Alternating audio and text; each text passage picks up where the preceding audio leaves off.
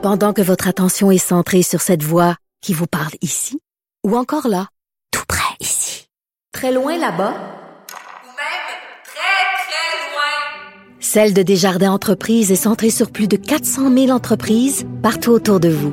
Depuis plus de 120 ans, nos équipes dédiées accompagnent les entrepreneurs d'ici à chaque étape pour qu'ils puissent rester centrés sur ce qui compte, la croissance de leur entreprise.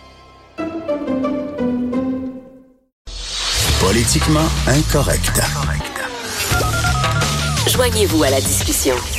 Appelez ou textez 187 Cube Radio. 1877 827 2346. Tous les lundis, nous parlons de l'actualité avec Jérôme Blanche-Gravel. Salut Jérôme. Salut Richard. Écoute, on vient de parler là, de, de, de l'élection, de la victoire de Marine Le Pen avec Christian Rioux, mais l'autre grosse nouvelle de ces élections européennes-là, c'est que euh, les Verts, les Verts arrivent en troisième place. C'est Ben énorme.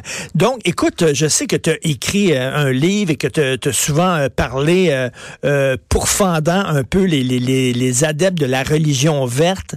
Reste qu'à un moment donné, je pense que le discours vert va devenir de plus en plus populaire, surtout auprès des jeunes électeurs. Là. C'est, c'est pas là pour Oui. partir. Là. Non, tout à fait. Puis au Canada, on l'a vu aussi, même avec les Verts, sont arrivés deuxième, si je me rappelle bien, à l'île du Prince-Édouard. Euh, aussi, le, le Parti vert du Canada a gagné son deuxième siège en Colombie-Britannique. Donc, il y a vraiment une poussée des Verts, c'est mondial.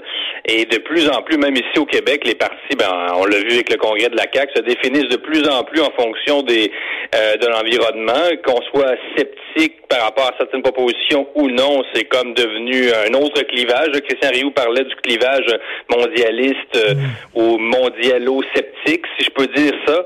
Donc, le nouveau clivage en Europe. Mais ici, à, à ce clivage-là, il va clairement aussi y avoir le, le clivage, si tu veux, développement économique euh, et, euh, et écologie euh, plus radicale ou plus ou moins radicale.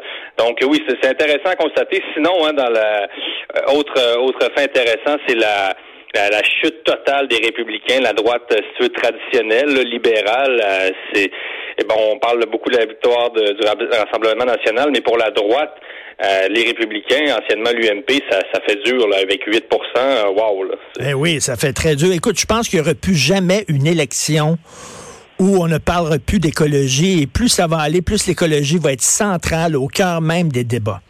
Oui, puis la, oui, puis la mondialisation aussi, puis ça c'est lié aussi parce que évidemment, on sait que les effets de la mondialisation euh, sur l'environnement sont importants. Euh, tu parles encore de l'avion, tout ça, c'est le meilleur exemple.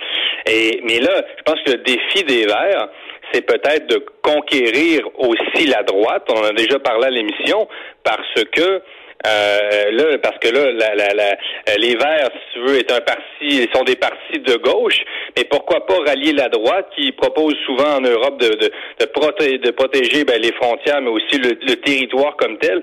Je pense que les, euh, les, les écologistes devront, c'est ça, rallier la droite pour rallier un certain discours conservateur tout à fait. axé sur la terre, là, sans tomber dans, dans le conservatisme, puis même dans vraiment dans le Et nationalisme. devenez, là, et, euh, devenez, et devenez pragmatique. Regarde, c'est parce que quand il nous dit qu'il faut arrêter de faire des voyages, là, puis il faut faire un voyage tous les cinq ans, comme Luc Ferrandez a dit, lui, c'est ça, il fait un voyage en avion tous les cinq ans parce qu'il juge ça trop polluant.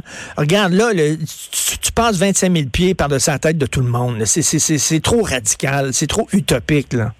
En même temps, c'est ce qui est drôle, c'est que euh, les, les, les Verts demeurent plus mondialistes que la droite, euh, que- que- mais c'est un paradoxe parce que finalement, euh, si on écoute Marine Le Pen du Rassemblement, Rassemblement national, son discours est peut-être euh, plus cohérent d'une certaine façon avec une réelle écologie du terroir. Puis quand elle dit on veut vraiment protéger les écosystèmes en France, quelque chose comme ça, euh, alors que les Verts qui font ça encore dans un esprit mondialiste, justement, qui veulent euh, parce que oui, là, il y a des Ferrandaises qui, bon, euh, disent qu'ils veulent plus voyager, mais encore beaucoup, beaucoup, beaucoup de, euh, de, de Verts qui veulent le faire encore, comme tu me le, le rappelais avec, euh, ben là, ben, comment il s'appelle, le, le philosophe euh, de gauche, le controversé, Henri Lévy. Bon, lui, Ben oui, fait Lévy, un- il est tout le temps de deux avions. Là.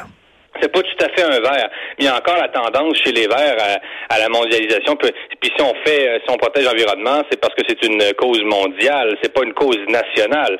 Donc, euh, mais ramenons ça peut-être justement à l'échelle nationale et peut-être que les verts auront encore plus de succès et qui auront plus même de cohérence sur que- le plan idéologique. là. Parce que eux autres, ils demandent à ce que les, les, les, les gens de droite, un peu comme bon la, la CAQ, mettons, qui mettent un peu de verre dans leur vin, qui deviennent un petit peu plus écolo.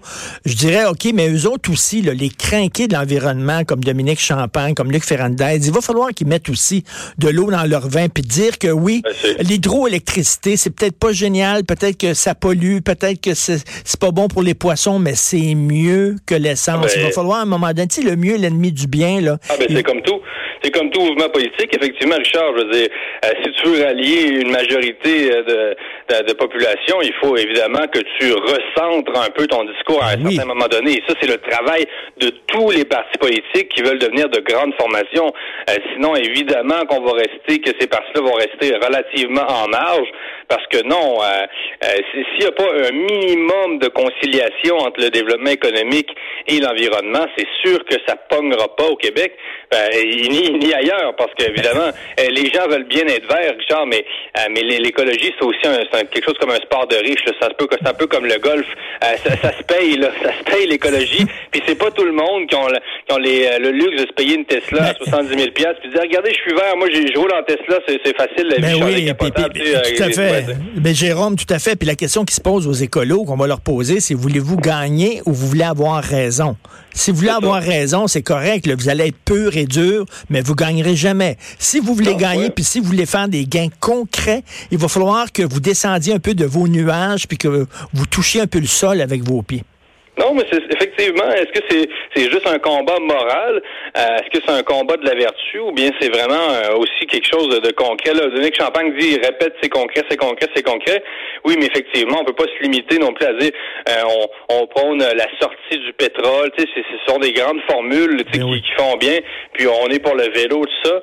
Oui, mais euh, par rapport à l'économie là, sur le terrain, il y a des gens qui travaillent, il y a des gens qui produisent. euh, puis euh, on regarde dans, dans les pays du, en développement encore aujourd'hui, c'est eux qui polluent beaucoup parce que justement ils n'ont pas les moyens de se payer euh, des, éco- des des énergies vertes. Tout ça, ça se paye.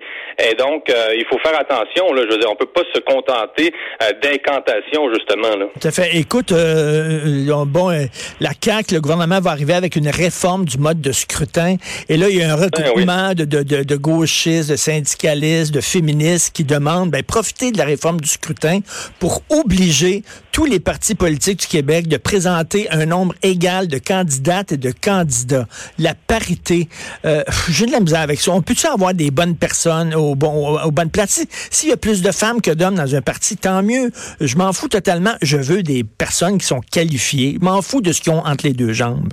Oui, non, non. Moi, moi, je suis vraiment aux compétences. Là, euh, c'est les- les compétences en premier, et je trouve que ce ne, mais ce n'est pas faire honneur à l'intelligence des femmes, honnêtement, que de prôner ce genre de mesures-là. Je pense que c'est, c'est même pas de respecter l'intelligence des femmes que, que, que d'amener ça comme s'il fallait euh, artificiellement amener des femmes en politique euh, et tout en faisant fi. euh, puis en plus, on peut écarter, c'est ça, on écarte des meilleurs candidats, mais des deux côtés, parce que là, ça devient seulement un concours de, de, de genre, là, pour reprendre une expression que, que ces groupes-là aiment utiliser.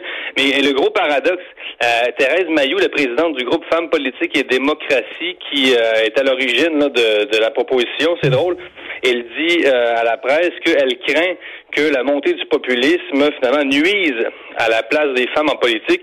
Euh, c'est très ironique là, euh, une journée après l'élection, euh, la victoire de, Marine Le Pen aux européennes. Euh, Madame, j'invite quand même Madame Mayou à, à en parler à Marine Le Pen. Si le populisme nuit à sa à sa carrière en politique, c'est, la Mais- chef probablement, du plus grand parti de France actuellement. Mais c'est bon, mais, mais, pour, mais pour ces féministes-là, c'est pas des vraies femmes.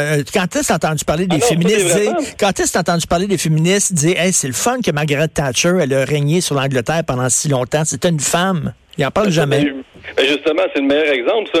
Euh, Margaret Thatcher, parlez-en à Margaret Thatcher, ben là, on peut plus, mais je veux dire, ou même à Theresa May, qui était quand même une conservatrice, euh, bon, on la vient quitter, mais, mais c'est ça, c'est quoi, c'est, des fausses femmes, ça, Richard, j'ai de la misère un peu avec ce concept-là, mais oui, parce que ce seraient des femmes qui seraient à la solde du patriarcat, j'imagine, donc euh, des fausses femmes, quelque chose comme ça, ou des femmes qui, euh, qui, euh, qui nuisent à la cause des femmes. Bon, on comprend un petit peu la logique, mais, mais c'est un peu ironique. C'est comme à l'époque, même que Pauline Marois et une grande partie de la gauche qui refusait de voter pour le PQ, euh, ils disaient que c'est un parti bon, avec la charte des valeurs, c'était nationaliste, euh, ethnique, tout ça, c'était pas vrai.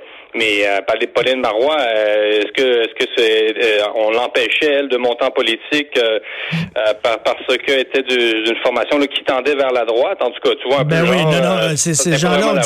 C'est ça. Pour ces gens-là, non seulement il faut que tu sois de femme, mais être de gauche en plus. Donc ça prendrait une double parité. Il faudrait que le nombre égal de femmes et de, de, de femmes de gauche. Merci beaucoup, Jérôme. Bonne semaine, bye. Salut, Jérôme Blanchet-Gravel. On s'en va tout de suite à la pause. Vous écoutez Politiquement Incorrect.